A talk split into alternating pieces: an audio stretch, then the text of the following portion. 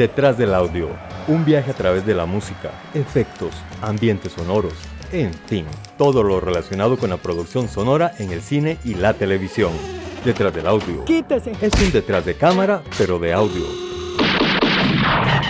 Soundtracks, bandas sonoras, compositores, folies, información inútil pero interesante sobre la producción audiovisual haciendo énfasis en el sonido.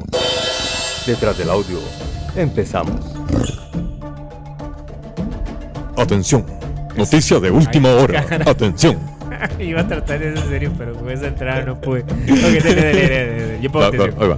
Ahí. Atención. Información de última hora. Atención. Tenemos a nuestro corresponsal, Alejandro Salazar, que nos va a reportar el reportaje. Adelante, Alejandro. Desde el laboratorio criogénico de virus. Ese tarro que se quebró era importante, disculpe. Ya se pasó de todo. Ese tarro con el líquido Una verde. persona, ¿cuál era el que no había que abrir? Ay, Dios, Bueno. Dios. bueno, eso yo creo que les puede dar una, una, una- una pista de hacia dónde vamos, ¿verdad? Sí, sí, sí, exactamente. Y Days, en realidad es el tema de moda. Ahorita todo el mundo. Exacto, si- exacto. Si, no hablan de virus, ¿de qué otra cosa se habla ahora? Eh, de cómo el alcohol previene, Como el alcohol adulterado cómo el alcohol adulterado previene el virus. hace que la gente se muera. En realidad. Bueno, pero de, de hecho. ¿Qué pasó? ¿Ya pasó? O sea, eh, eh, qué interesante eso. O sea, al final. ¿ya, ya, ya dejaron de vender el alcohol adulterado o es que la gente simplemente ya del tema? Mae, todos los años muere gente por el alcohol adulterado. Así que yo, yo creo que fue una flor de un día, pero dentro de una semana, cuando ya no haya virus ni ninguna otra temática, alguien va a salir a vender otra vez alcohol adulterado y otros van a morir. mí lo que me llama la atención con este tipo de cosas es, ok, ahorita estamos con el coronavirus, ¿verdad? Ajá. Una vez que pase eso, Con uno ¿Qué de los seguirá? coronavirus. ¿qué seguirá? ¿Cuál es la, cuál otro. cuál es- sí, Otro coronavirus. Bueno, exacto, o no, pero digamos, ya tuvimos los incendios de Australia, ya tenemos el ¿Qué me estás coronavirus, ¿Qué ya me tenemos? ya tenemos, ya pasamos por, ya pasamos por los incendios de Australia, ya pasamos por el coronavirus. Ajá. ¿Me entiendes? ¿Qué sigue? Ah, bueno. no, no, mira, te- tenemos el HN1N1, que era el de los cerdos. El, No, pero el- solo este el- año. O sea, no, hablemos el- de este año, de enero. Empezando ya el año. ¿En, que en cuanto a enfermedades o en, En cuanto todo, a crisis? en todo lo que ha No, pasado en a es- crisis. Este año estuvimos al borde de la, de la guerra nuclear contra Estados Unidos e Irán. Ah, cierto. Eh, la- está en plena crisis de la guerra económica con China y Estados Unidos fue que surgió lo del virus. Exacto. Eh, ¿Qué más? Lo de Australia, que te digo. Lo de- la- la- el incendio de Incendio Australia. Exacto. Sí, no, este año después vamos- hubo inundaciones. Después, Después hubo inundación. Sí, exactamente. Hay volcanes, creo que ha habido volcanes también en algún lado, no. Tiene que Eh, no recuerdo. Ok, esto me lleva. Creo No que después de esto, ya sé cuál es el tema con el que vamos a seguir esto después. para la próxima, La, próxima semana, La próxima semana son películas de volcanes. películas del fin del mundo. son son posapocalípticas.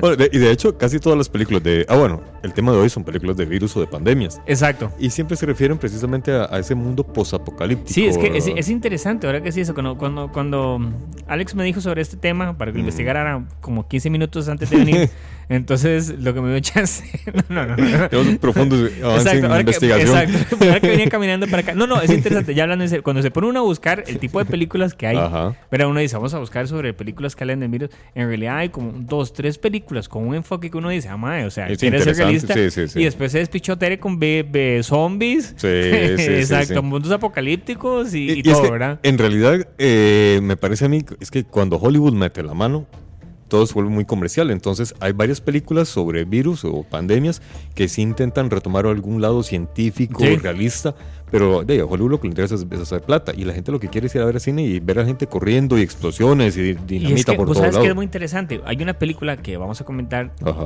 de las que están aquí que tiene un enfoque como de realista. Y yo me acuerdo una vez, hace muchos Ujú. años, este.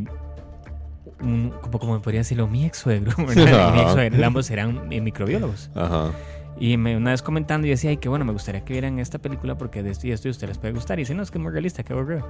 O sea, ¿En más bien por lo mismo. O sea, es decir, o sea, es un tema que. de- o sea, Ah, seguramente por eso a la gente no le gustan las películas Ujú. realistas, porque te la tiran en la cara y se, se Sí, pueden. exacto. O, o se asustan o se les quita el miedo. ujú. Porque, digamos, ahorita con todo el, el coronavirus es más la alarma general mediática Sí, que claro. en realidad el daño. que Y nosotros este vamos a ayudar más a eso con nuestros medios. Exactamente. Nuestro daño mediático comienza en este momento.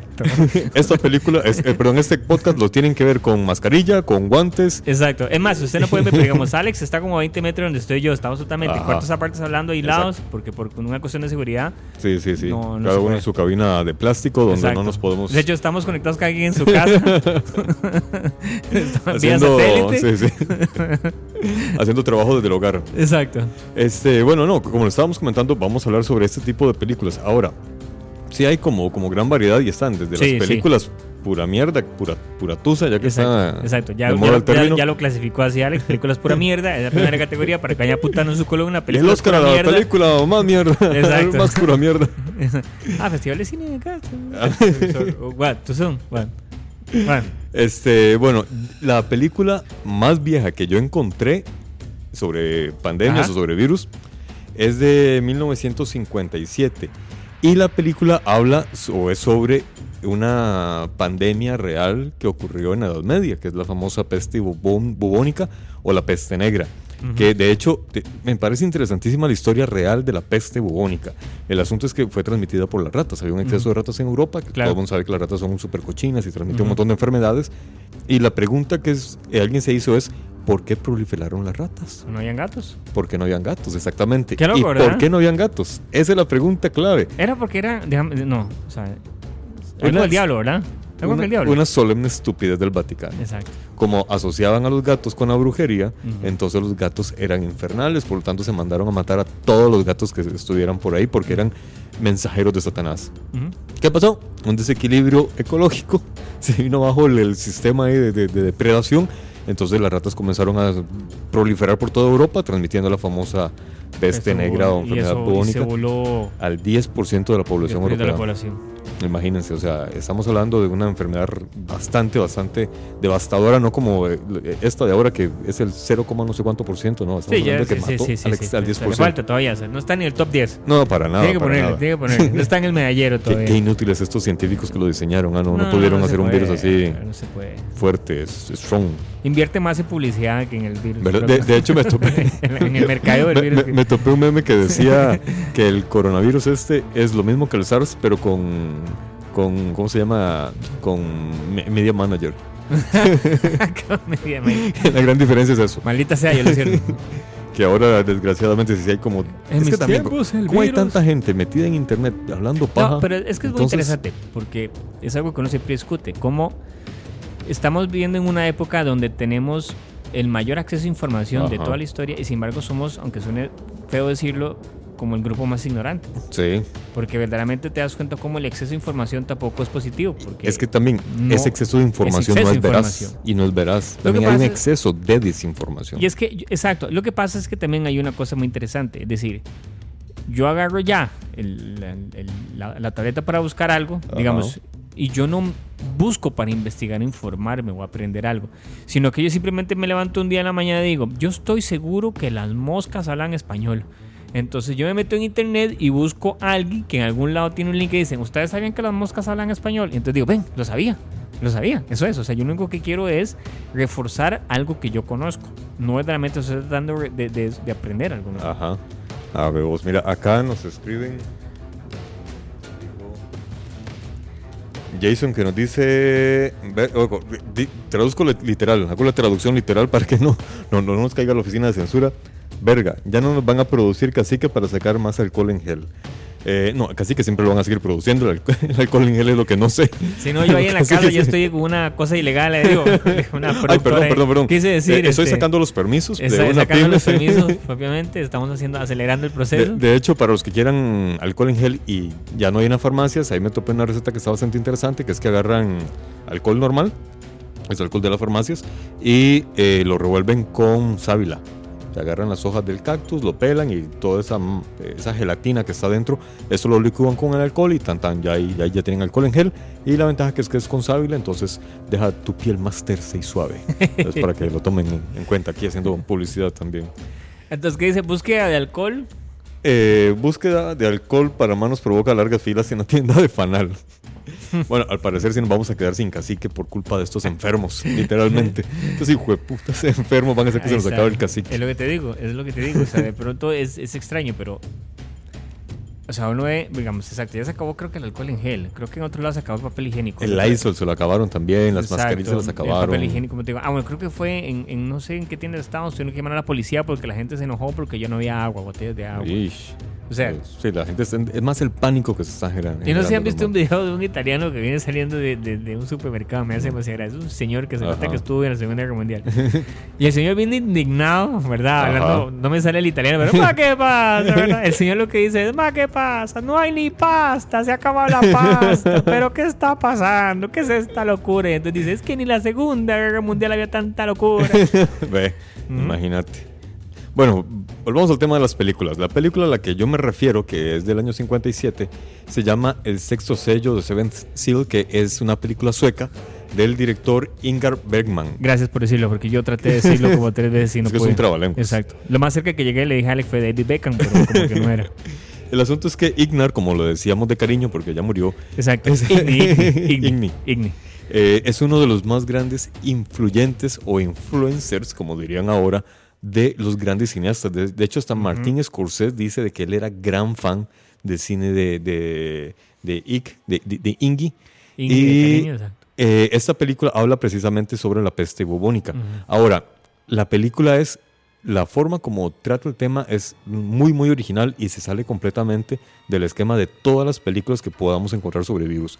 Siempre las películas sobre virus o pandemias son un grupito pequeño que intenta sobrevivir, unos se van muriendo de camino, otros sobreviven, tienen que luchar contra los infectados y al final son rescatados. Esa es la trama de todas. Fin. La- de la primera película. La trilogía ya después se complica. Así, sí, se complica más porque aparecen tres nuevos personajes, se mueren dos, Muta se, el- se- se muere el negro, Exacto. como muta- siempre. muta la enfermedad. Sí, muta la enfermedad. El negro, el negro que aparece en la segunda no es el mismo negro que aparece en la primera, porque el negro de la primera muere. Exacto. Aparece un nuevo negro en la segunda que también se muere. Exacto. Eh, aparece una chica embarazada, pero bueno, así son las películas de, de Que es la que lleva que el hijo saldrá inmune. Inmune, exactamente. Inmune. Sí. Y entonces todo el mundo, lo- en la tercera, todo el mundo busca a la criatura porque le quieren Seguro robar la sangre. como que se les parece como si alguna trama de algo es porque es así, es un machote. Porque así son todas. Exacto, ok, entonces, ¿de qué año es? Primero que nada, esta Del película. 57. 57, este tiempo en 1757. Para que vean, ok. o sea, es ¿Cuál es el enfoque? El asunto es un caballero de la Edad Media Ajá. que viene decepcionado de las cruzadas, se da cuenta que todo fue un fiasco, que fue una basura, que fue un engaño. Él viene sí, eh, decepcionado de su labor y de su vida, vio que todos sus años en, en- en las cruzadas no sirvieron para nada y se encuentra con que Europa está siendo devastada por la peste bubónica y la gente se está muriendo como nada. O sea, llegó a... Exactamente, entonces él se va a morir, él sabe que se va a morir, pero ojo, él se encuentra con la muerte. Y es acá donde la película tiene dos narraciones. Hay una parte de la película que, se, que ocurre en, en un mundo surreal en donde este personaje juega ajedrez con la muerte. Y entonces el objetivo de él es ganarle tiempo a la muerte. Mientras, en- durante la partida, mientras él encuentra un objetivo de vida por el cual decir, ok, ya, ya, sé para qué vine a la, a la vida, ya puedo morir. Pero mientras tanto intenta engañar a la muerte con este juego de ajedrez. Algo así, para los que, para lo- lo- los que nos hemos educado acá en Costa Rica, el cuento de, Ubieta. Julieta. Ujú. Es, es algo parecido. Ubieta, la muerte lo viene a buscar, él engaña a la muerte, la hace subirse a un árbol y no se puede bajar del árbol porque el árbol está encantado. Entonces la muerte nunca llega por Ubieta y se arma un desmadre en todo el mundo porque la gente no se muere No se por culpa muere. de Ubieta. El asunto es que en esta película la muerte sí anda haciendo su labor, anda matando gente siempre, pero de repente se acerca a seguir jugando ajedrez. En la- mientras tanto, en la vida real, este personaje va haciendo su recorrido por Europa y va tratando de ayudar a la gente que se va muriendo. Intentan buscar un lugar donde no esté, donde no haya llegado, llegado la peste. Pero todos saben que la peste llegó a toda Europa. Al final de la película, eh, de ahí, la muerte gana la partida de ajedrez y entenderán qué significa eso. Exacto. Entonces, ahí, al final no es tan alegre, pero sí es muy realista y como les cuento, el, en enfoque, él en- encontró el sentido de su vida, que fue ayudar a, un- a- a unas familias a escapar de la peste bubónica, en que al final nadie escapó. Ven, entonces eh, es una muy buena película, es a blanco y negro. La música fue elaborada por otro sueco, eh, Eric Nor. Norgren, eh, que también fue bastante aclamada en esa época. Y el actor principal, que es el que hace del cruzado, murió hace unos días atrás, Max von Sydow. que es Max von Sydow exactamente. Ujú. Murió hace que dos, tres días. Sí, hace Ah, poco, acá, sí, acá. en esos días. No murió de ninguna peste. El de cuervo de ninguna- los tres ojos de, de Ga- Game of Thrones, si quieren, fue- exactamente. si quieren Exactamente. verlo. Este, incluso la representación de, esa, de la muerte de- del séptimo sello si quieren verla en otro lado, aunque obviamente con otro enfoque, Ajá. en Billy Ted. Ah, eso no lo vi. en Billy Ted, la aventura excelente, creo que es la segunda. Ajá. Eh, cuando a Billy los matan y van a diferentes lugares, creo que van al infierno, les toca hacer una partida de juegos y entonces tienen que jugar con la Ah, muerte. Entonces, vos. básicamente esa muerte es una joda de la muerte del séptimo. Ah, hombre. Porque de hecho estuve encontrando que más bien esta analogía de la muerte jugando ajedrez Ujú. con humanos es de pinturas medievales. De hecho, el director In- In- In- Ingi. Los perros jugando al póker. También. Dude, eso él, es él- muy profundo. él es una persona, pues, allá en Europa la gente estudia o ve cultura por todo lado, de cultura internacional, entonces él estaba muy familiarizado, familiarizado con varias pinturas de la Edad Media y entre esas él había visto la- un dibujo de la, de la muerte jugando, aje- perdón, jugando ajedrez y de ahí agarró la, la- la figura para esta película. Eh, la película tuvo para su época un presupuesto de 150 mil dólares. No, yo quisiera, yo 150 mil dólares ahorita, no tengo ni Imagínate. ahorita, pero sí, ¿Y sabes cuánto tardaron en grabarla? que como dos días, 35 días. 35 días, imagínense. Imagínate. Eh, 35 lo grabaron días. en locaciones siempre bastante cercanas. Ajá. Y en realidad la película fue, es, es catalogada la, la mejor película de este director sueco. Entonces se lo recomiendo. Eh, búsquenla, está en varias partes ahí por internet, la pueden buscar. Es una muy buena película. No es de acción, así que para los que buscan Sí, carreras y disparos y explosiones, exactamente, es más filosófica, es Exacto. filosófica y artística Exacto. porque de hecho los, los encuadres son lindísimos, el manejo de, de- de- de- de los movimientos, todo está muy bien elaborado, pero eh, es, sí, es lenta. Sobre todo cuando, o sea, ¿qui- qui- ¿quién se emociona viendo una partida de ajedrez? Solamente los europeos, y sobre todo si son rusos. Exacto, deben estar. Y los polacos, creo que Y también los polacos también son muy buenos. Y de ahí en adelante uno que otro nerdo alrededor del mundo. Exacto. Pero si tienen la paciencia, se las recomiendo. Este, Séptimo sello, wow. Otra película que yo les recomiendo que también vi, y esta sí me gustó mucho, mucho, y además soy gran fan del director, es 12 monos. 12 monos. Esta sí ya es bastante reconocido. exactamente. Esta es del gran director Terry Gilliam. Y, y es interesante porque fue literalmente a- a- como el último minuto que me cayó el cuento que esa también es una película de virus. O sea, que es una película de Sí. una enfermedad de la pandemia. Sí, no, es que de, de hecho te van bailando en toda la peli. Exacto. Te van diciendo, de, es más, todo, toda la peli, al inicio uno, uno se está preguntando qué pasó y quién lo provocó. Esas son la- la- las dos preguntas que tienen en la peli. Luego ya se descubre que pasó una, una catástrofe mundial. Luego se descubre que fue un virus. Ujú. Luego se cree que el virus lo fue expandido por un grupo rebelde que se llaman los 12 monos. Y al puro, puro fin, los últimos, ¿qué? 10 minutos de la peli, te das cuenta que no, no, que sí es un virus, pero no fueron los 12 monos. Y ya el, Y ya, exacto. ya Tatán, toma macho. Fue este, es un eh, inspirado en un corto de 1962, La Yete. Ajá. Ah, sí, cierto. Entonces, era, exactamente. eh, sin, sin voces, creo que son solamente Exacto. imágenes. Ajá. Interesante es que está inspirada, pero Terry Gilliam nunca vio La Yete. No, O sea, quien la vio fue el guionista. Exactamente. Ajá. Entonces, sí, sí, como, sí. Sí, lo que tú digas, dice Terry Gilliam. Te hago caso, nene. Pero ahí encontré también que solamente hay dos películas que Terry Gilliam ha dirigido pero no ha escrito. De las que, de las que él ha dirigido, todas las ha escrito él menos dos. Ajá. Y una es esta, que es la de 12 monos. Pero que, que él sí le gustó mucho el guion y la propuesta. Entonces que por eso Sí. aceptó. De hecho, interesante porque mucha gente, incluso Bruce Willis, es uno que él, él, este, él ofreció que le pagaran menos dinero para tener más presupuesto. Ajá. Este, y poder contratar al, al resto del cast porque él también está muy interesado en ese proyecto, ¿verdad? Y es que el presupuesto era apenas de 30 millones de dólares. Sea, imagínense, el séptimo sello de, de los 50 tuvo 150 millones de dólares, no 150 mil dólares. Esta en 1995 tuvo apenas 30 millones Exacto, de es dólares. interesante, no, exacto. O sea, Como en 1925 es 30 millones y ya es su presupuesto bajo. Sí. Y Bajo, este ¿verdad? maje con 30 millones no era nada. Es que entendamos que esos 30 millones, obviamente Bruce Willis fijo va a cobrar como 10. Ajá. Entonces ya ahí se te quedan 20 millones para la y producción. falta Brad Pitt, que en esa época Pitt. todavía no era tan famoso. Exacto, exacto. Eh, la Está actriz Marilyn Stowe. Marilyn Stowe, que ella era famosilla, ¿no? Es como. Está, está ahí como en los medio. primeros pasos. Que creo pero- que la mamá es tica de ella. No, tengo entendido que la mamá es tica. Ajá. Ujú. Eh, luego, el, bueno, el, el director, el, se- los 30 mil dólares se te fueron pagando salarios Exacto. y quedaste debiendo. Exacto. Y no pagaste derechos de música, no pagaste catering y no pagaste nada más. Exacto. Y mm, este. Ahora, perdón, Ale, eh, también me- yo me pregunté por qué tan poco presupuesto para esa película. El asunto es que la casa, ¿quién era? Universal era. o Columbia. Universal Studios, aquí está, estaban casi en quiebra debido a que antes habían hecho Waterworld, que fue una fortuna y un Que ese man que se fracaso. voló, ese man se voló como 200 millones de dólares, creo. Se voló todo el, el ahorro que tenían Y Kevin Costner, claro. Y es que Kevin Costner venía, creo, de hacer Danza con Lobos. de hacer. Danza con Lobos. Exacto. Entonces, ay, sí, Danza con Lobos. Démosle toda a sí. esta tipo porque él sabe dirigir. Exactamente. Eh, hagamos con él eh, esta película. Les fue horrible, no- puras pérdidas. Entonces no querían darle un presupuesto a Terry Gilliam por 12 monos. Y tras de eso, eh, ya Terry Gilliam en su película anterior le había ido muy mal. Era. ¿Cuál era? ¿El Time Bandit? No, no. No, no, no. Era otra que empieza con Mu. Mu- Mu- Ah, y Munchausen. esa Munchausen. de Baron Esa, Munchausen. que salió carísima y tampoco les fue muy bien en taquilla. En crítica tengo entendido que sí, pero en taquilla les fue horrible. Entonces, Bueno, nos dio una Thurman en uno de sus primeros Sí. papeles, así que hay que agradecerle. que, que la sacó, o sea, la, la- la dio a Exactamente, conocer. interpretando, creo que era a la Venus o Afrodita, ¿cuál esa secuencia era? No me acuerdo. Bueno, ve.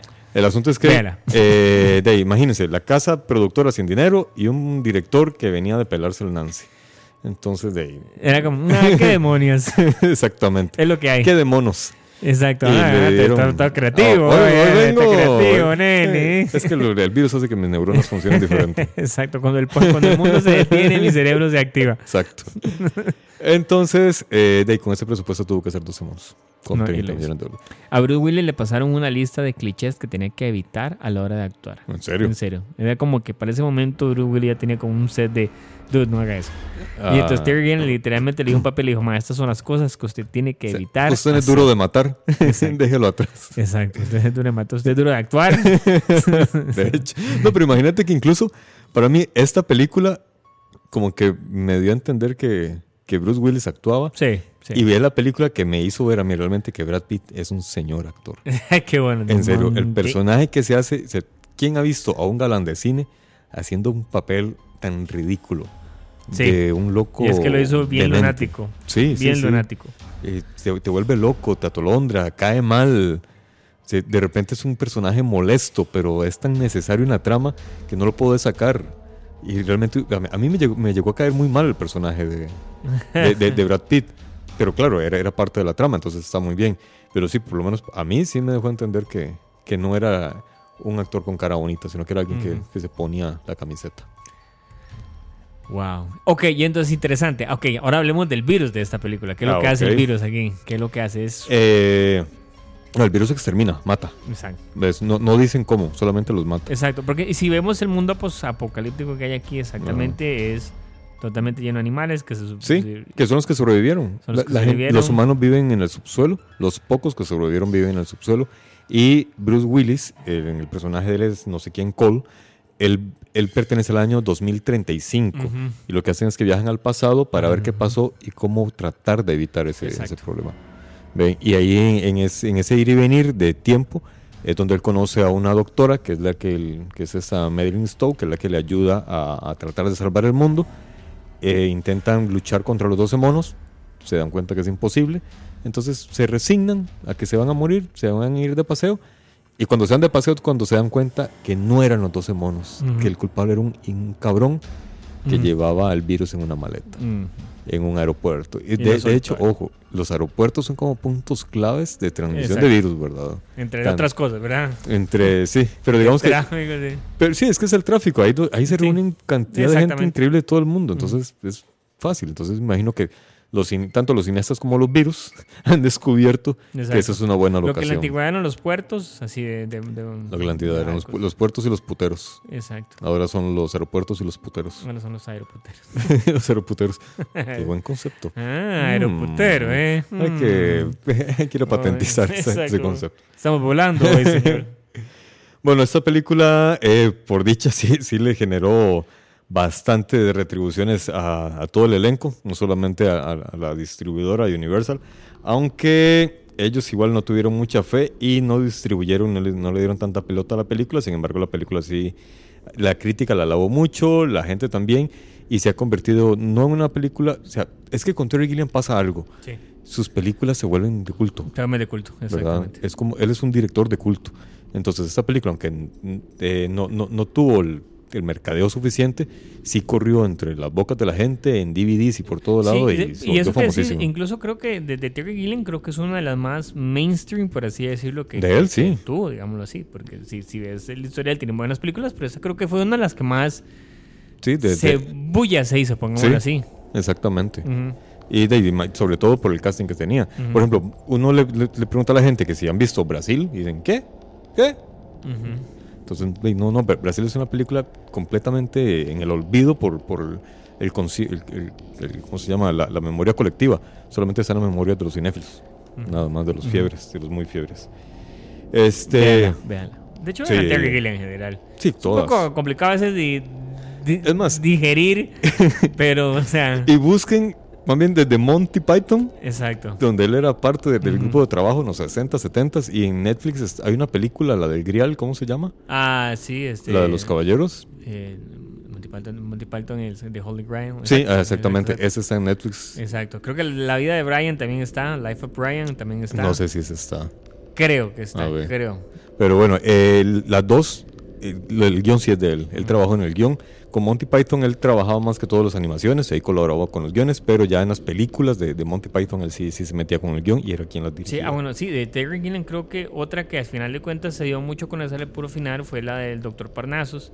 Ah, y sí. se dio a conocer porque fue la última película que terminó haciendo Heath Ledger antes de morir, que de hecho quedó Sí. incompleta. Sí, sí, sí. Entonces es- se, se terminó de todo, pero tuvo yo creo que ese también... Es que también tiene mala suerte. Exacto, no, tiene mala Porque suerte. también tenemos la, la del Quijote. Del Quijote, la del Quijote, o sea, ya está la película nueva ya hecha, que no la han podido ver por los derechos. Sí. Y si quieren vean ese documental, creo que se llama el- algo en la mancha, creo que es, este, que es literalmente todo lo que a él le costó hacer esa pinche película. Y Sí. cómo no logró hacerla. Es un documental buenísimo. Sí, ¿Cómo de no logró hacerla? ¿Cómo logró terminarla y cómo no ha podido proyectarla? Exacto, no, exacto. No, pero el documental es del, la- del primer intento, cuando Ah, era con Johnny primero. Depp. Exacto. Ah. Que no logró hacerla porque se les inundó, porque se les enfermó el actor. Sí, sí, sí. Véanlo, eso es también Ah, para que vean las cosas que uno.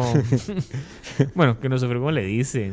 Bueno, eh, un detalle interesante que me encontré eh, de esta película de 12 monos es que hay una que el tema principal está basado en un tango que se llama Sweet Punta, Sweet Punta del Este, perdón, de un compositor argentino que se llama Astor Piazzolla. Ve que es otro, es un...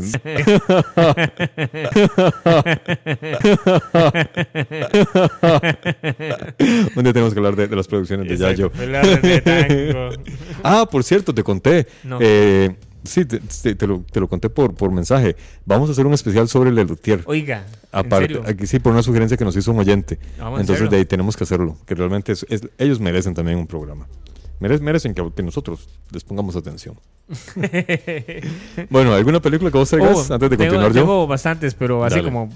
Ya digamos, o sea, para que se chilla. Pues tengo esta aquí de- Es que me de- me encontré esta lista en Pony. YouTube. no, estaba pensando Ajá. empezar con esta.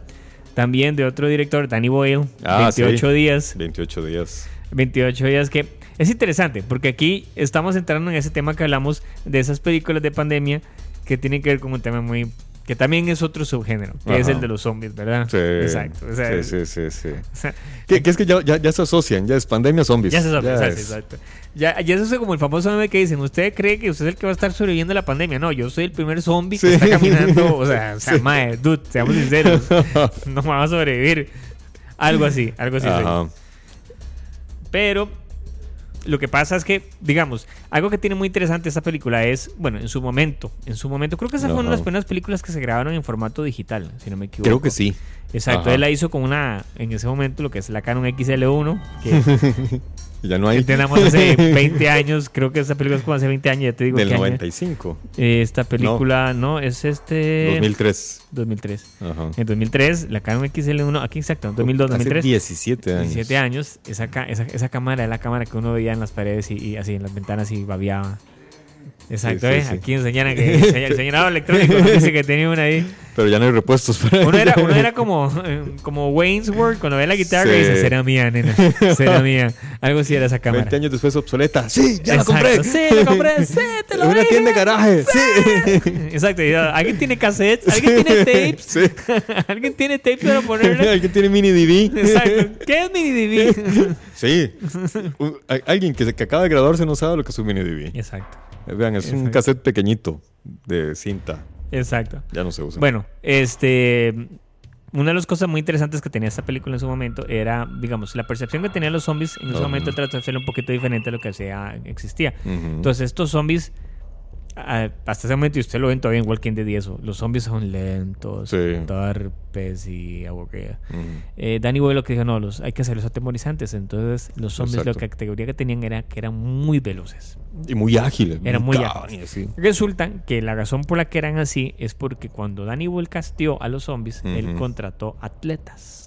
Ah. Entonces todos los zombies eran atletas y corrían Con y razón. actuaban como atletas ¿Por qué con atletas? para que se viera verdaderamente Ah, fue intencional, fue intencional. Ah, ok, ok, Lo ok, hizo intencional para que verdaderamente se viera un contraste con respecto Sí, sí, sí. al regular guy, ¿verdad? Correcto. Y Porque entonces se sentira más amenazante. eh, el virus era la rabia, pero una rabia Exacto. particular. Que Era- fue transmitida por monos, Por según la película. Que un, un grupo de defensores de los animales entraron a un laboratorio eh, y comenzaron a liberar a todos los animales que, con los que estaban experimentando. Un científico les dijo, no, no liberen al mono porque él tiene... Y en eso el mono lo mordió, no se supo qué era lo que tenía el mono, y el mono mató a, a los, a los Ujú. que llegaron a liberarlo y comenzaron a propagar el virus. Y eh, en la película, porque esta película tiene segunda parte. Exacto, 28 Pero no- semanas. exactamente, 28 semanas. En la primera, en 28 días después, se llama así porque es la historia de un personaje que despierta, está en coma en un hospital y despierta. La película empieza cuando Ajá, el personaje exacto. Y no hay nadie. Exacto. Y entonces, De nuevo, si yo no Walking Dead es como, de ahí viene. sí, exacto. Exacto. sí. Y, y entonces el personaje despierta 28 días después de que inició el virus. Y ahí es donde empieza la trama, él comienza a, a por Londres. Que, que tiene y- ese mérito de tener Londres vacío, ¿verdad? Sí, Que eso lo- para lograr eso lo que hicieron fue grabar a las 4 de la mañana, donde empieza a entrar la luz del sol y todavía no hay gente en las calles. Y Imagínense literalmente el frío. el frío, el timing, o sea, son Sí. segundos lo que agarran, pero esos segundos es para darte esa Sí, sensación era como de vacío. 4 o 5 y media porque ya Exacto. empezaban a aparecer los carros y la gente, entonces no podían. Sí, fu- fue, fue medio caótica la grabación, sin embargo le salió muy bien. La película fue bastante aclamada, Sí, tanto exacto. por la crítica Incluso como la por- segunda parte la también gente. fue bastante reconocida. O sea, Sí. fue bastante De- buena. de mí. hecho, me parece fue Para bastante mí la, primer- la segunda y la primera son muy buenas las dos. Sí. Y me encontré críticos que decían que era mejor la segunda. Sí, Eh, yo no sé, a mí me gustó más la primera en el sentido de, de- de que fue la original, la Yo, primera. ya, o sea, yo creo que es que la primera lo que tenía es que ese, ese, ese sentido, ese groundbreaking, ¿verdad? Que era de realmente el estilo como la hizo, la intención, o sea, la cámara, el equipo que usó. Era muy sencilla, aunque parece, Mm. aunque parece muy costosa, fue una película bastante sencilla. O sea, Sí, tiene un presupuesto barata. muy barato. Y entonces, de nuevo, en ese momento era como, yo puedo hacer algo igual, ¿verdad? 17 años después no se hecho ni mierda igual, pero, pero bueno, quedaba la idea. Ve que algún día- Pero es que no me han dado esa plata, entonces no Exacto, lo no puedo me han dado esa hacer. plata, yo no he podido, no puedo agarrar chepe vacío. entonces, siempre hay un mae cagando ahí en una acera. Entonces, a las 4 de la mañana, ni eso se puede hacer Siempre aquí. hay un piedrero parado frente a la cámara. papi, "Pu- voy a ¿Puedo salir? algo". ¿Puedo salir? Papi, me regala algo, papi, que está grabando. Papi, ¿eso para qué es, eh? Es para. Eso es eh, Es de noticias. Exacto, eh, eh. Exacto, bueno, 28 días. Es, ok, ¿y qué pasa con 28 días? Bueno, 28 días es, estamos en ese eh, punto de las películas donde el virus lo estamos viendo en acción, donde se está comenzando a, a expandir, ¿verdad? O sea, donde vemos que exactamente que fueron 28 días, entonces está muy temprano. Este, los zombies, digámoslo así, son como recién contraídos, la, la enfermedad es muy nueva.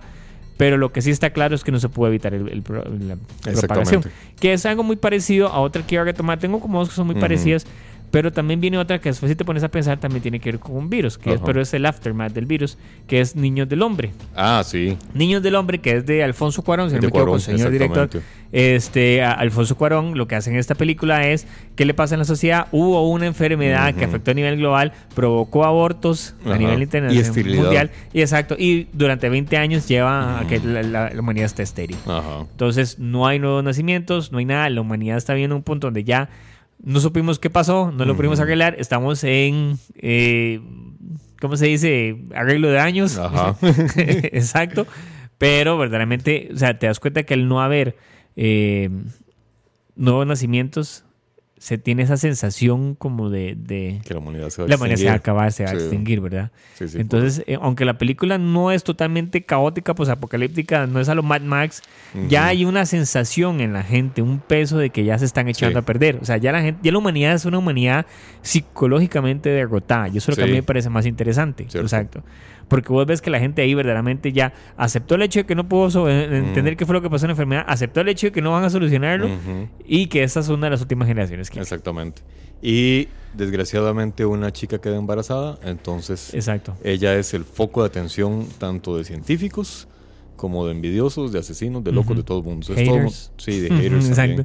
Todo el mundo quiere ver con, con la, con la chica embarazada. Unos para protegerla, otros para matarla y otros para extraerle al niño y hacer estudios. Y esta película tiene en particular dos planos secuencias que me parecen Sí.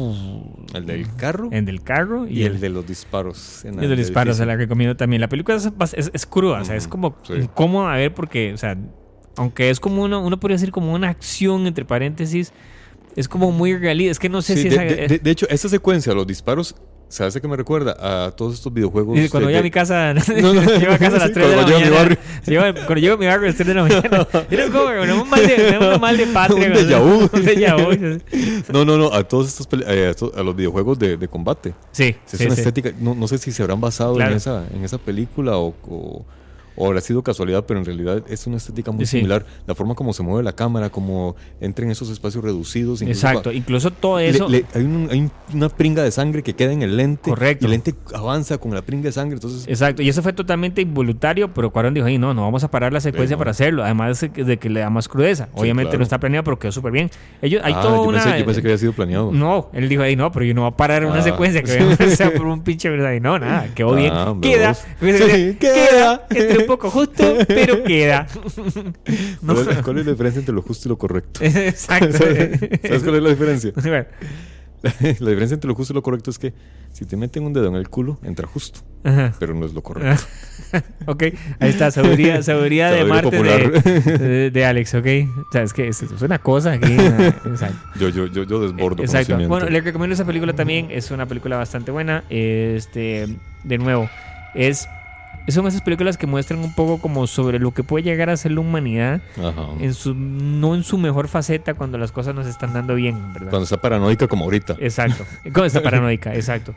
Y bueno, después, en el 2007, apareció 28 semanas después, Exacto. dirigida por Carlos Fernandi- Fernandillo.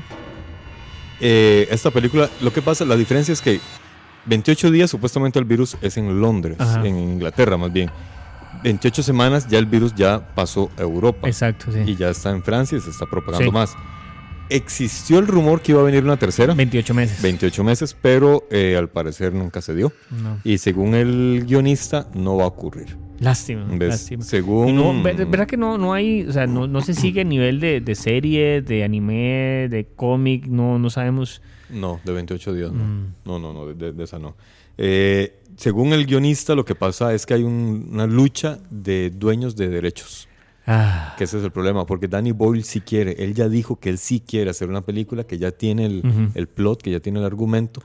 El, imagino que el guionista también accedería, pero el guionista dijo, la verdad es que no, porque los, los dueños de los derechos están peleados. Entonces no. bueno, hizo Transporting 20 años después. Hizo Eh, 20 o años sea, después. hay tiempo, no hay prisa. O sea, Bueno, ya está viejo, puede. ya está viejo, ya no sé si da. Se puede. No sé si aguanta 20 años más. Se puede, Daniel, todavía Esperemos puede que sí. Que se despide con 28 meses. Después falta 28 años. 20 ah, sí, no, pero ya, ya sería como Después la cuarta. que 28 siglos. Luego, Sí. luego, hay una serie de películas que están basadas en una misma novela, pero las tres películas son diferentes. Twilight. Eh, estamos hablando de películas. 50 son las más oscuras. No, no, no, no, no. Eh, están ahí. Juego del la, hambre. la novela. Sí. Déjame terminar. Estamos hablando de virus. Este es un virus. Son los libros que acaban No, de no, ser una plaga. la- las películas, esas Ah, bueno. películas son una, son una plaga. Exacto, porque yo pero pensaba. no ah, habla sobre exacto, plagas. Son, son una plaga. Entonces estaba pensando. Ah, bueno. No, pero eh, la, la novela original se llama I Am a Legend. I'm a legend. sí. Exactamente. I'm a legend. Ah, no. I'm a legend. I'm a survival. I'm a... Ah, no, no. es- Y, y la música la hace Sting. Exacto. Es ding. No, no, no. En esta, esta la de la primera, o sea, la, la novela que es de Richard eh, Matheson, Ujú. creo que se pronuncia el apellido. Él escribió esta novela allá por los años 50, 60 Ujú. Hicieron una película que se llama The Last Man on Earth, que está basada en, el- en la novela. Con realmente. Vincent Price. Con Vincent, Vincent exactamente. Price. Que ahora, el novelista trabajó en el guion, pero no le gustó la actuación. Dice que él es un gran fan, o era gran fan de Vincent Price, pero, Wow. no, pero no le gustó la actuación de él Qué extraño. y no le gustó el enfoque que le dieron, a pesar Ah, de que él trabajó en el guion. Y es interesante porque ahora que vas a ir comparando las otras dos que vienen, es que esa es la más fiel de todas. Sí, esa es la más fiel de todas, exactamente. Eh, y, y por eso, porque él trabajó en el guion, pero no le gustó. Entonces, en el guion, en, en los créditos, el que aparece como guionista, aparece un nombre que no recuerdo, pero es el mismo novelista. Ah, como el, él como el famoso. Alan Smith y el sobrenombre. Exactamente, como el, exactamente. Él puso otro nombre, pero es el mismo. Sí, me pasa con algo que hago que no me gusta, ya pongo Alex Sosa. Veo, algo así es. Carepicho. y ya vamos a cancelar el micrófono de Alejandro y ya de aquí en adelante soy yo solo. Ven, ya no está. El arte, el arte del cine, ya desapareció Alejandro. ya volvió. Este, esta película es la, es la más apegada a la historia y es simplemente que. ¿Cómo era? Tarana. Ah, bueno, que es un virus que convierte a la gente en, En una vampiros. especie de vampiros. Ajá. Y son gente que no logra tolerar la luz y necesitan comer a otros seres humanos.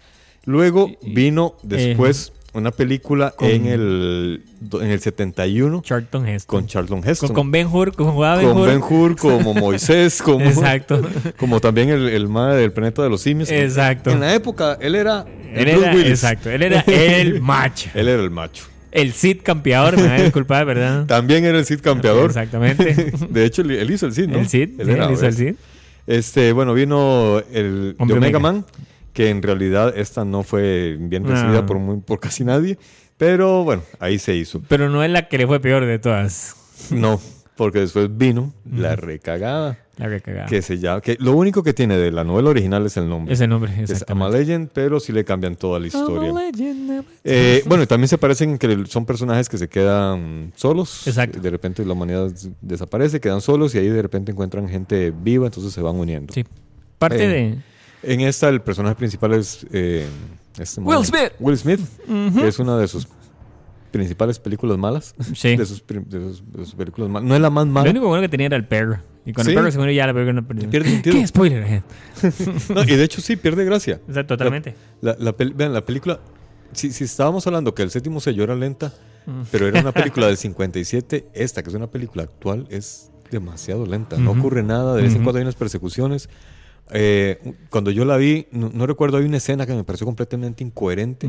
Gente que aparece de la nada, creo que son unos Sí, soldados que aparecen todo. de la nada y uno. Y es que, "¿Pero estos exactamente. majes ¿De dónde? Y de nuevo, o sea, igual, y esta película sufrió, primero que nada, porque tenía dos finales, ¿verdad? Que, o sea, tenía un final que era un poco, entre paréntesis, más apegado al final del libro, Ajá. Pero al final se fueron por este final Hollywood que, exactamente, que de pronto salió un montón de gente y de todos que no tiene nada que ver, que contradice totalmente el concepto, lo que Sí. significa la historia. Porque, bueno, por lo- para los que no lo han leído, les, les explico un momento el concepto de por qué se llama Soy leyenda. O sea, básicamente lo que pasa con el personaje es que exactamente él en las noches, él sale a cazar a los vampiros. Porque obviamente él es el único sobreviviente que hay. Smith, el cazavampiros. Exacto. Sale exacto. con Buffy a la pared. Él es el cazavampiros, él sale a... Entonces, en el transcurso de la historia, él se empieza a dar cuenta que entre la boca, porque se da cuenta que los vampiros no son solo vampiros o gente, estos infectados no son solo zombies, son gente, o sea, son, es una humanidad como otra, Nueva, nueva. como mutantes. Mutantes, Ajá. exactamente. Ellos piensan, existen, tienen sus sociedades y de Ujú. todo, y entre ellos existe un rumor de un mae que sale en las noches a matar los vampiros. Ujú. Entonces él se empieza a dar cuenta que él es la leyenda en los cuentos de la Ajá. nueva sociedad que está viviendo la humanidad. Entonces él se da cuenta que él es el que está ahí de más, que él no pertenece. Él es la leyenda. Ajá. Pero, pero que no pertenece a esta nueva No sociedad. pertenece a esa nueva sociedad. Entonces ahí va. O sea, es decir, es- ¿y qué es lo que hace la película de Will Smith? No, voy a matarlos a todos, Sí. sobrevivo, me voy con una gente que sobrevivió, que de pronto había más gente y encontramos una cura. Sí, sí, Entonces totalmente se pasea gente en no el- contaminada. en- exacto, y se pasea Ujú. totalmente en el significado y el simbolismo De la exacto. película. De- y de la novela original. De la novela la, original. la novela original que estaba planteando era eso, que, que se iba a crear una, nuevo, una nueva humanidad. Y que más bien este ser humano normal, digamos, como nosotros, era esa humanidad vieja que también había que desechar. Total. Eso, y eso es algo que tal vez no es, o sea, voy a hacer un poquito el tema, pero digamos, si bien, por ejemplo, ahora eh, creo que es, se llama Automata. Automata es una película de robots que sale Antonio Banderas, no sé qué. Es básicamente algo parecido, pero estamos hablando de robots. Al final de la película lo que pasa es que eh, Banderas, que es el detective que está con el Ujú. él empieza a entender por lo que le dice el robot que es cierto, que la, la época de los humanos ya terminó Claro. y viene una nueva generación que está hecha a través. O sea, el legado de la humanidad son los robots. Y ya Mm. A los robots les toca a ellos seguir el mundo y le toca a la humanidad desaparecer. Claro, Pero entonces él le toca entender eso, ¿verdad? Aceptarlo. exactamente. Como ahorita con el virus. y- Sí, sa- sal- saludos a ustedes que se van a morir. Exacto, entonces ya es el mundo de los murciélagos, pues ya ellos propagaron el virus a través de los pangolines y todo junto en el mercado y ya está. Correcto. Y bueno, ahora ya pasamos a lo que es en sí. Bueno, yo, yo, yo lo quisiera introducir ya, ya serían las, tem- las temáticas estas de, de zombies, Ujú, que ya también tienen que ver con virus, pero ya introducen la figura de zombie como tal. ujú. Que eh, la primera es de 1971, creo que es. No, estoy La. Andrómeda, Sí, es sí, de, de Andromeda Strain. Andrómeda String. Que eh, en esta supuestamente es un satélite humano, ¿verdad? Creado por la humanidad, que está dando vueltas por la- por la- alrededor de la Tierra, cae en la Tierra, pero ya viene contaminado, entonces la gente comienza, de, te da una infección y la gente comienza a convertirse en virus. Cayó en mercado chino, seguro. y se lo Sí. Uh, y, y se, y se convirtió en satélite. Es, es, es, de Michael Crichton. Crichton Michael Crichton, Crichton, perdón. eh, Escrita en el 69. Exacto. Si no lo conocen, lo conocen más adelante por sus historias de Parque Jurásico. Ajá. Exacto, que es como lo que. Paz descanse, Michael Crichton, ¿verdad? Ah, ¿ya se murió? Sí, se Ah, murió. mira, no sabía. Sí. Había hoy un escritor gringo, es que no, no recuerdo si es Crichton o Stephen King, que tienen una técnica de escritura muy loca, que es que se encierran a escribir y no duermen. Ajá. pasan despiertos porque el Creo insomnio que es Clinton. es que el insomnio Es genera Clinton. No, alucinaciones. es, es yo, yo sí había leído eh, de Stephen King, yo había leído el libro de él, con- de, de él cómo hace él para escribir. Y Crichton, eh, King lo que tiene es que él, él cumple un horario. Entonces, él dice, yo me levanto a las 8 de la mañana a escribir y no me levanto, o sea, yo y no me paro de ese escritorio hasta las 5 de la tarde. Uy. Haya o no haya escrito algo en todo el día. Ah, vaya. Porque entonces yo lo que me hago es que hago la disciplina siempre, levantarme Sí. y estar frente de ahí. Ujú, Y hay días donde uno no escribe nada, hay días donde uno vuela. Pero Sí. independientemente de que uno sea un buen día o un mal día, uno tiene que estar ahí sentado. Claro, Esa disciplina es lo que yo hago todos los días. veo. Entonces era Christian el que, el que se Exacto, encerraba y, y- y hacía esas sesiones de, de insomnio para poder crear. Y de hecho, bueno, muchas de sus historias son como muy similares, ¿verdad? Siempre Sí. es como un virus o un ente que persigue al ser humano. Exacto. En este Exacto. caso era... Un dinosaurio. Como el dinosaurio, sí. ¿Qué, Exacto. quitas el dinosaurio, pones un virus. Exacto, exacto. La diferencia es el tamaño, Es nada el más. tamaño, de- nada más es una amenaza eterna. Pero ya sabemos que el tamaño no importa, El como aprendimos en la, la semana pasada. Se comió la semana pasada, no importa, lo que importa es la edición. Exactamente. Exactamente. y, y si te hacen un, el tipo de encuadre para Exacto. si es con gran angular o con macro. Exacto, el lente todo funciona, encaja. Vale. Bueno, después en el 78 ya viene The Down of the Death. Ah, bueno, que ¿en el ya, Romero? Exactamente. Ahora, que ya empezamos a hablar ya específicamente de estos zombies que persiguen a los seres humanos Sí. para comérselos. Pero tengo entendido, yo esta película no la vi, y realmente cuando estuve leyendo el argumento me dio, me dio curiosidad por, por buscarla y verla. Eh, es una crítica al sistema de consumismo. Ujú. donde más bien, o sea, no, no es una lucha de la humanidad contra los virus, más bien es el sistema de consumismo que supuestamente es, es una analogía más bien, Sí. porque los personajes quedan encerrados en un mall y mientras todo alrededor se va... con- zombies, Sí, exactamente. entre los zombies que están alrededor se los están devorando. Sí. Eh, y, y yo voy a hacer un paréntesis, pero una que también cierta forma que toma eso, pero como una joda, muchos años Ajá. después, que de hecho el nombre es casi parecido a Dawn of the Dead, se llama Shaun of the Dead, que es este de Nick Frost y este... ¿Cómo se llama este the mae? Simon Peck, que son, Ajá. ¿verdad? Que tiene la trilogía Corneto. La trilogía Corneto es la de los zombies, que es Shaun of the Dead. Tiene Hot Fuzz, que es de Ah. policías, y tienen el mundo, fin del mundo, que es de fin del mundo. y se llama la trilogía Corneto porque en cada una, en algún momento, hay un hint de un sabor de un helado de los helados Corneto. Eso es todo. Eso. Pero entonces en Shaun of the Dead es parecido. Lo que pasa es que es interesante porque la jugada es que ellos no se dan cuenta hasta más adelante que hay un ataque de zombie porque la gente sigue actuando normal como todos los días. Para ellos simplemente la gente está Ah, normal. Van al trabajo, caminan por la calle como idiotas, balbucean y entonces dicen, "Eh, sí. o sea, esas Escriben en Facebook idioteces como todo el mundo. Entonces hasta el tiempo que ellos empiezan a entender que es que hay un, un outbreak ahí de, de zombies. Ah, es muy buena, se la dos. recomiendo Shaun of the Dead. Está buena, está buena. Bueno, resulta ser de que esta película tiene algo interesante durante su producción y es que se grabó entre finales del 77 y principios del 78 en, en este mall. Ajá. El tema es que durante diciembre que pusieron los adornos, o sea, primero la grabación era en la madrugada, porque durante el día el negocio estaba abierto, todas las tiendas abiertas. Entonces, cuando cerraban, a partir de las 10 empezaban a grabar hasta las 6 de la mañana. Cuando llegó la época navideña, adornaron todo el mall. Mm. Entonces, no podían estar quitando las luces y poniéndolas todos los días. Entonces dijeron, no, paremos y retomamos en enero. Durante diciembre, el director comenzó a editar lo que ya tenían grabado. Ajá. Entonces de, no, no, no detuvo su labor y en enero terminaron ya de... de- en- creo que a inicios de febrero fue que terminaron ya de, de grabar toda la peli. Entonces ese fue el único inconveniente. Ah, pues está bien. Pero eh, es curioso, esta es la película, digamos, de zombies Sí. más aclamada. Yo la, creo la que, de película de hecho, zombies de- que la crítica de- ha dicho es buena. De hecho, yo creo que esa película es la que da pie al mundo de zombies que tenemos nosotros que ahora en adelante. actualmente. O sea, Dawn of the Dead es literalmente la película. Sí, sí, sí, porque primaria, de- hecho ahí se le dio carácter a los zombies. Que caminaran lento, que fueran torpes, que se estuvieran Exacto. pudriendo. Y de hecho el, eh, uno de los maquillistas de esta película había trabajado como corresponsal de guerra en Vietnam.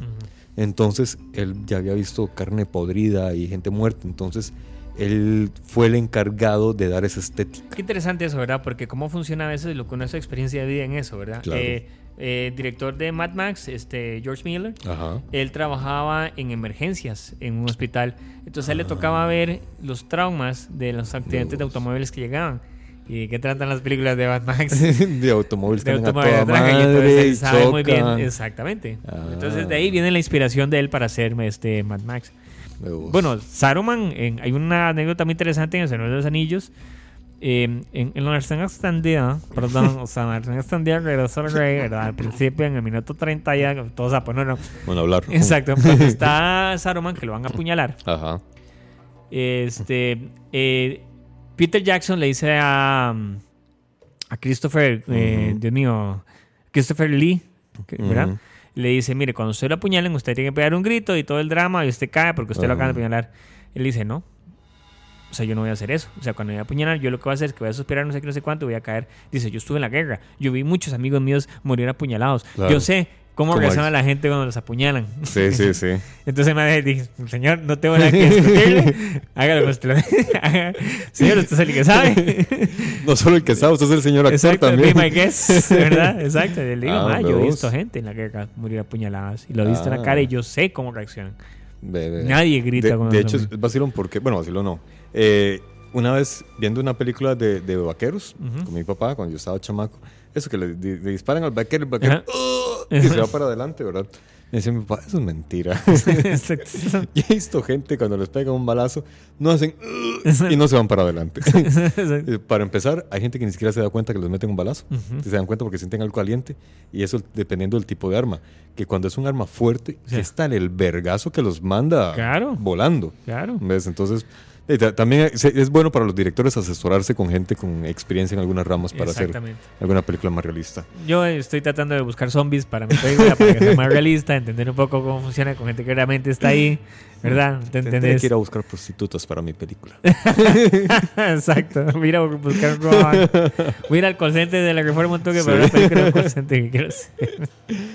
Híjole. Digo. Imagínate si- para hacer una película de, de un violador que haya terminado en la cárcel, a lo mejor no, no, no averiguo. Uy, no, No, no, no, averiguo la historia de, violenta. de, de Minor en la cárcel.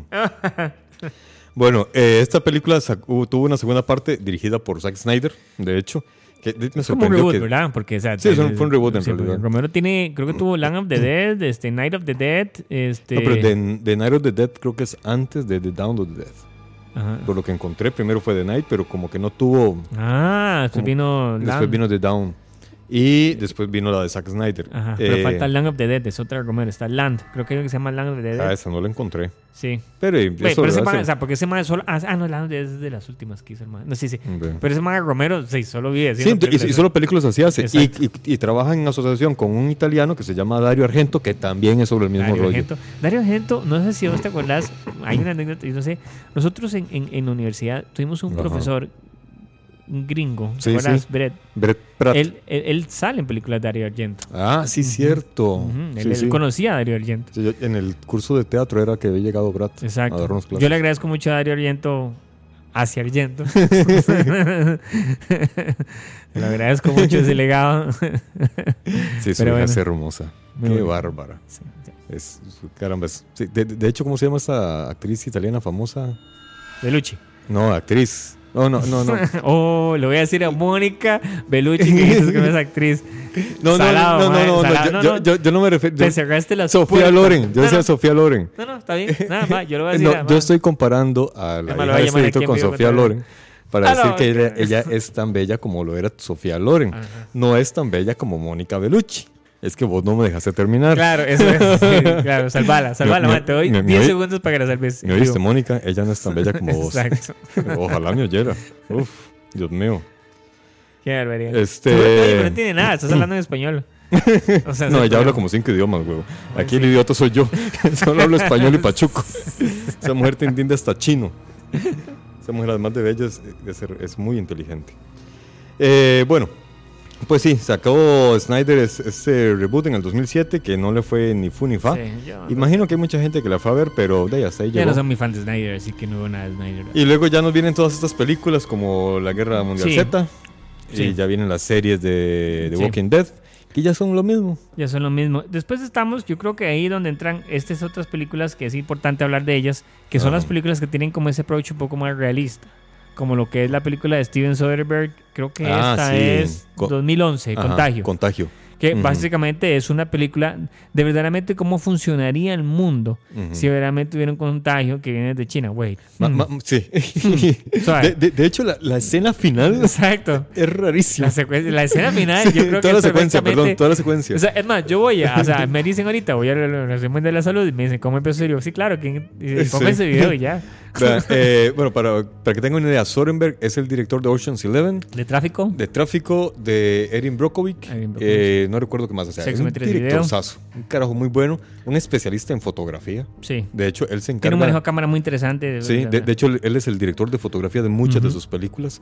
Eh, la Tráfico eh, es muy, muy buena. eh, Bueno, es buena como película, pero a nivel de fotografía me pareció sensacional. Este, y en esta película, la secuencia final es un murciélago Ujú. que muerde un banano. De hecho, la secuencia es el murciélago. u- u- todo empieza así: los humanos llegan y hacen un destrozo ambiental. Que es lo que ha hecho China y Estados Unidos. Y O sea, todos los países digo, eh, industrializados y toda la humanidad entera, destrozo ambiental. Al hacer este destrozo ambiental, unos murciélagos se alborotan, uno de ellos muerde un banano, creo, Ujú. eh, y va volando con el pedazo de banano, el pedazo de banano cae en una porqueriza, Ujú. llega un cerdo, se come el pedazo de banano, Ujú. y es ahí donde ya el virus, porque vean, ahí dentro de lo poco que estuve leyendo de este tema de los virus, estos virus que pasan de, un- de animal a ser humano no pasan así de fácil, Sí. necesitan lo que llaman un huésped, que es un animal que sirva de intermediario, Exacto. que Y es- recibe el virus Y- y- original Y, es que, lo exacto, es- transforma tiene que ser una tormenta perfecta de cosas. Tiene, o sea, todos los animales tienen que estar en un solo lugar al mismo tiempo para que eso pase. Es que tras de eso, Ah, digamos, en este caso, no es este, este particular que acaba de pasar es, el, es un vampiro, no, ¿Un un murciélago? Y un pangolín. Sí, sí. Entonces, Es lo una que especie de dicen- lagartija. Exacto, donde dicen, ¿en qué lugar en el mundo estos dos animales van a estar en el mismo momento, en un mismo lugar? En Wuhan. un mercado, en Ah. Wuhan, o en un lugar en Wuhan, Sí. donde entran en contacto con Los seres seres humanos. humanos. Ahí está, ahí está la clave. Ese es el punto. Ve. Y bueno, en esta película el cerdo se come el banano. eh, se llevan al cerdo porque lo van a preparar para una cena. Está el chef que manipula el cerdo. Y preparan el cerdo para una cena de mucha gente. Exacto, y después el, el chef, sin con las manos descubiertas, le da la mano a uno de los invitados Ah, comensales que están ahí. Le, le da la mano, de hecho, a la. A, la, ¿A a- sí, a, Gwyneth Paltrow, que es la esposa del, del actor Ujú. principal, que es eh, Matt Damon. Mande. Y entonces ahí donde se. Y entonces se ella después se monta en el avión y hace escala en Chicago, que se queda viendo con el novio, le da vuelta a Chicago, sí. pero paga en Chicago, después se viene para acá. Bueno, se la pega al esposo. Le pega al y se esposo. la pega al hijo también o a la al hija. hijo. Ajá.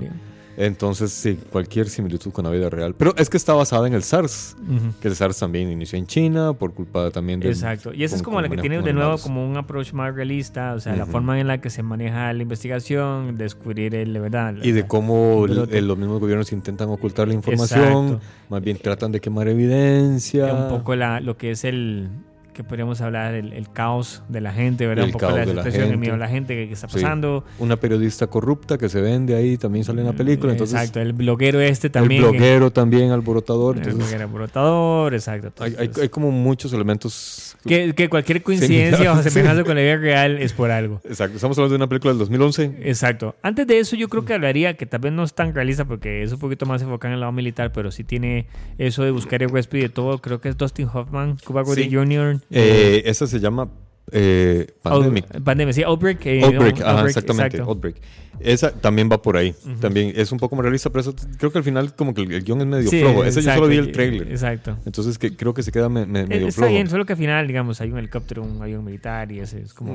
right, Sí, un final feliz. Exacto, exacto. Final feliz, pero sí trata como igual, de nuevo. Yo creo que Ujú. lo importante es exactamente eso. La carrera contra el tiempo, que yo creo que es lo importante, la carrera contra el tiempo para descubrir de dónde viene, encontrar la fuente. Y por otro lado, la carrera del gobierno de esconderlo o callarlo lo más posible, ¿verdad? Exactamente. Que fue lo que pasó con el SARS cuando Exacto. empezó en China, que China intentó ocultarlo hasta que ya se le salió de las manos.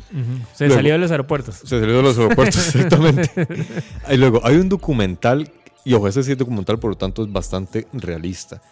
Está en YouTube, lo pueden encontrar. Es de una cadena can- franco-canadiense y es sobre el origen del SIDA. Ajá. Y se llama, ori- se llama Orígenes del, del VIH. Orígenes del VIH. interesante eso. Resulta ser, por lo menos ¿Está en Netflix? Sí, no, en YouTube. Es un documental Ah, muy, muy viejo, de los noventas, creo. Eh, ellos, según la investigación de ellos, el primer registro del VIH surgió en un laboratorio en el Congo. Mm. Es un laboratorio auspiciado por la corona belga. Mm. Y al parecer fueron el gobierno belga los que se dieron cuenta de, de lo que había ocurrido y dijeron, no digamos nada, aquí no pasó nada, esto es, esto es un problema de negros con monos. Exacto. Así. Exacto. Pero realmente, al parecer, según las evidencias que encontraron ellos, eh, y de hecho eh, tienen tomas de laboratorio y el laboratorio está abandonado. Y al Hmm. parecer sí, fue Bueno, de un laboratorio en el Congo. De lo que hablas aquí, o sea, casualmente hay un laboratorio en Wuhan de enfermedades, y, o sea, Dey, es que hay mucha gente que dice que, que esto es, eh, que, que es pura paranoia, que es la gente que está con su, con su, ¿cómo se llama? Con sus teorías conspirativas, que puede ser cierto, o sea, realmente pueden ser teorías conspirativas nada más, pero les dejo un, un antecedente. En los años 60 y 70, más bien, se los pongo desde, desde el fin, de, de atrás para adelante. En el año 2008, Hillary Clinton tuvo que pedir disculpas públicas porque en los años 70 y 60 el gobierno de Estados Unidos había permitido Hmm. que experimentaran con campesinos indígenas de Centroamérica. no, Ven, durante muchos años, Guatemala, que fue el único país que siguió la lucha, logró encontrar las evidencias. Estados Unidos siempre lo negó hasta que ya las evidencias yo sabía que el hecho que yo fuera un fuertes. limpio era un experimento de Estados Unidos. Yo sabía que el hecho que tuviera plata era un experimento. Así, devuélvame Entonces- mis años de dinero. Sí. Entonces, en el 2008, durante el, el gobierno de Obama, Hillary tuvo que pedir disculpas públicas porque habían experimentado con indígenas centroamericanos, con indígenas campesinos centroamericanos. Les inyectaban sífilis y otras enfermedades para ver cómo se comportaban en el ser humano. Bueno, pero es que, o, O sea, sea, ya sabemos que lo hacen. sí, de eso, eso viene desde, uf, eh, en la Segunda Guerra Mundial cuando eh, Japón invade China, Ajá. Japón agarra prisioneros chinos y los lleva, eh, digamos, no sé, no me acuerdo específicamente cómo se llama ese lugar, pero digamos el departamento 947, tiene un nombre. En el departamento 947, el termento lo que hacen los japoneses es experimentar con los chinos, Ajá, ve. de todo, de cómo les afectan tales enfermedades, cómo, los alemanes con sus lo que- exactamente, exactamente lo mismo. ¿Cómo reaccionan a una explosión? Si los Ujú. disparan, si los golpean, si los congelan, si los Ah, queman. Si les meten tal Por eso virus son tan realistas en sus Total. efectos. ¿Qué es lo que pasa? Cuando termina la guerra y se firma el tratado, ¿quién anda por ahí? Estados Unidos. Mm. Entonces Estados Unidos le dice a estos madres, vean, yo a ustedes no los voy a meter a juicio. Si todos los resultados de lo que ustedes eh, consiguieron en sus investigaciones, Me lo dan, güey. me lo hagan a mí. Ah. Y por eso es que no hay tanto escándalo sobre lo que hizo Japón, que es exactamente igual de crudo que lo que hizo Alemania, porque... eh, Hubo una negociación por debajo. exactamente. Imagino que con Alemania hubieran negociado si no hubiera sido todo tan evidente. Exacto.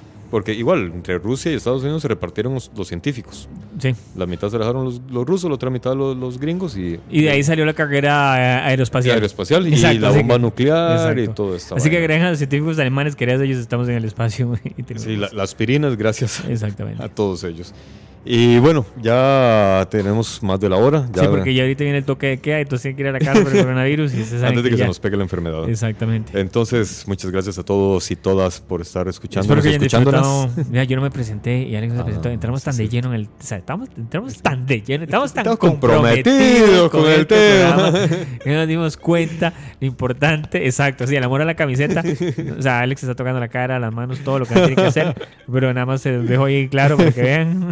Quieren un moco, vean un moco. Exacto, moraleja. Pero, exactamente, Alejandro, el charlatán del podcast, Y Alexander, el dictador del podcast. se despiden. Muchas, muchas gracias. Y me voy para el carajo. Sí, vete al carajo. Pues. O sea, para poner la careta de cierre.